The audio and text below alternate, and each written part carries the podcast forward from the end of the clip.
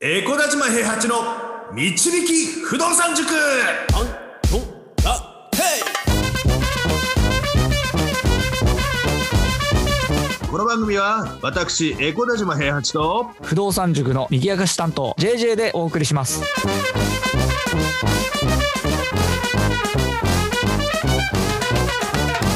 はいおはようございますおはようございますいや JJ 君はいはい本当に破綻してた話を昨日してしあ前回のね撮影でしてしまって少しね話すんじゃなかったと思って後悔してます けどねあそうですかこいつやべえやつじゃねえかって思われたらねちょっと嫌だなって思ってるんですけどはい、まあまあでもそれもあの僕の一部分ですからねうんあのそこからそこからどうやってつながっていったのかっていうような話をしたいと思うんですけど、はいで僕卒業してしばらく経って276ぐらいになった時って大体あれなんですよねあのそれまでなんだろう週末毎週末会ってた仲間だったりとかそういう人たちがみんな違う世界に旅立っていってなかなか会わなくなるのがその時期だったんですよ。うんうんうんあの芝居やってた人が辞めちゃったとか、はいはいはいあの違う劇団に行っちゃったとか、うんうんあのーなんだろう映像の方に行ったとかうんで連絡が取れなくなったとか、うんうんうんなんかあのエコダ周辺でね、あのなんかみんななかなか生息生息していたのが、だんだんエコダから離れていくのもその時期に集中してて、うんうんでちょっと寂しいなと思ってたわけですよ、僕は。うんうんで、ちょうど26、7ぐらいになった時に、あのお金のなんていうの格差っていうのも出始める時期で、はいはい働き始めた人とそうじゃないそうそうそうそうそうそう、はいそう働き始めた人人とそうでない人あとはずっとお金がない人とか、うんそういうふうななんか絡みがあってなかなかその後輩と会った時におごる文化とかいうのも悪影響があったのかわかんないけどさ、うん後輩と会ってもおごれないから後輩とは会わないでおこうとかさ、んんそういう人も出てきちゃったりとかした時期なんだよね。うんでその時にあの僕はねお金を求めて仕事をしてたわけですからそういうの寂しいなと思って。うんあじゃああれだって予算を決めて、うんみんなで遊べる場所を作ればみんな戻ってくるんじゃないかって思ってうん大人遠足っていうのを企画するわけですよ。はあじゃあもう先輩後輩関係なくこの金額そ出せうそうそうそうばそうみんなが遊べますよっていう感じですねそうで、うん朝朝朝一でどっかに向かってうん帰ってきたらあの帰ってくるのも夕方までには帰ってくるよっていうので1日とりあえず月に一遍遊びませんかっていう風な会を作って。うんで友達しか連れてこれませんなんか SNS みたいなの走りみたいなことをやってたんだけど、ミクシーみたいなのやってたんだけど、一回来た一回来た人は誘ってきてもいいですよみたいな感じでやって最終的にそれがあの780人ぐらいの団体になるわけですけど、 おーすごいですねはいそうそうでスタートは本当に後輩とか手当たり次第に声かけて来れる人だけ78人から10人ぐらいで始めたわけですよ。うんで本当にあのなんだろういちご狩りに行ったりとか宇都宮に餃子食べに行ったりとか。はいはいはいあのパパラグライダーであの飛びに行ったりとか、うんであのブドウ狩り行きますバーベキュー行きますジンギスカン行きますあのうん湘南に海水浴に行きます、うんであのー記念記念大会みたいなのだけあって記念大会だけ1万円ちょっと超えちゃうんだけど、うんあのススパリゾートハワイアンズ泊まりに行きましょうとかフラガール流行ってたからね、ああののふふ富士山1泊2日で行きましょうとかあ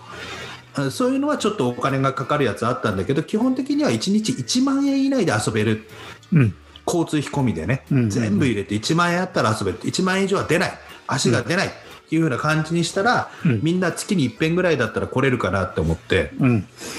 で全部参加したのは僕とあの僕と今君の会社の後輩だったあの翔ちゃんっていう、はいはいはいあのペペイペイのせペイペイの責任者やってたあの100億円配る時の責任者やってたヤフーの偉い人がいるんですけどへえだからそういう人ぐらいしかいなかったんだけどそこに薫を呼んだんですよね。うーんあそうだったんですねそうそうそうへえでそれまでそんなに仲良くないのだから背中に羽をつけたのと、うんあのは翼をつけたのと顔にシュークリームを塗りたくったぐらいしかなかったんですようんでそれであのなんか電話番号が入ってたから呼んでみたら来て、おうおうおうあとそれ楽しいですねって言ってで彼その時あの税理士の勉強めちゃくちゃしてる時代だからああ本当に勉強以外で息抜きに来るのがここぐらいしかないんですみたいな話してたのようー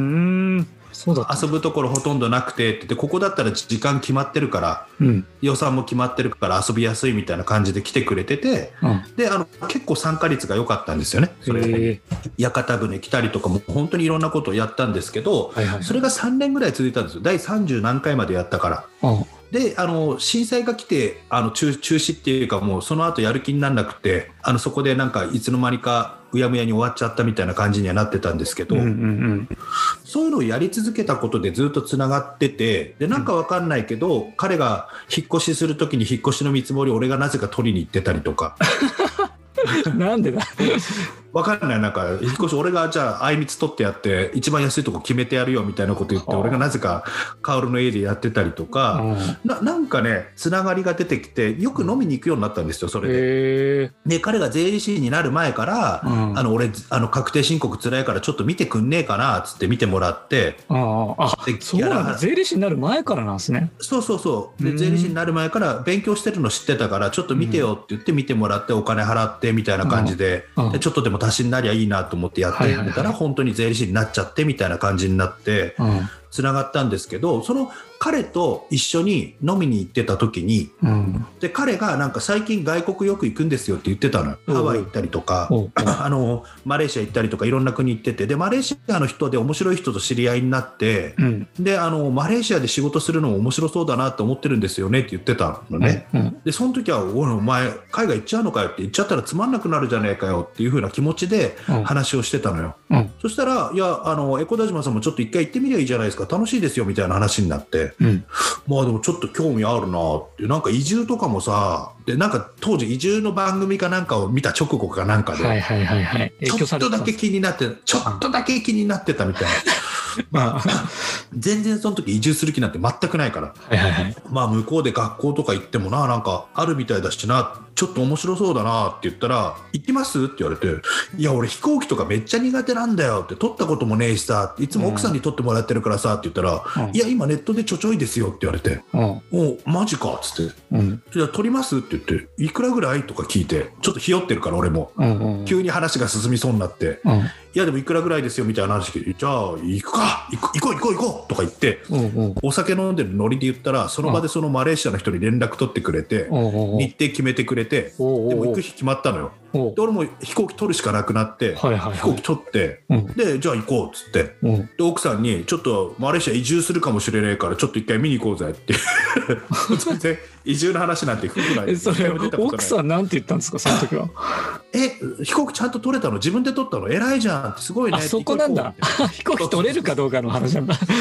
うんだから旅旅行に行くっていう時に俺が飛行機乗るっていうと嫌がってたのよああなるほどねで奥さんは旅行好きだから俺が飛行機取るようになって旅行に行くようになったら嬉しいぐらいに思ってる、ああなるほどなるほどうんであのそこでその飲み屋で飛行機マレーシアのチケットを取って、うん初めてマレーシアにじゃあ行きましょうって決まったところから運命が大きく動き出す始めるん ですよはいはいはい。でそれ次回ですよもうそれはそんなああ次回ですね次回ですよそんいなやいやいやのだって今回話しちゃったらあれじゃないもう話盛り上がったところで終わるのが普通のあれですからね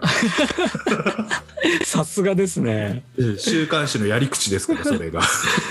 いやでも全然知らなかったですねもうもともと乗り気で自分で調べてやったのかと思ったらそういう入りだったんですねうん 全然違うんですよああそうなんだへえカオルくんがいなかったらマレーシアに行くことすらなかったから移住することなんてもっとなくて今頃日本であのみんなでいましたよ多分いやーすごいですね塾長が翼を授けた薫くんが塾長に翼を授けてくれたわけですね違うでその翼で連れてってくれたわけ ですよ僕らを乗っけてってくれたわけです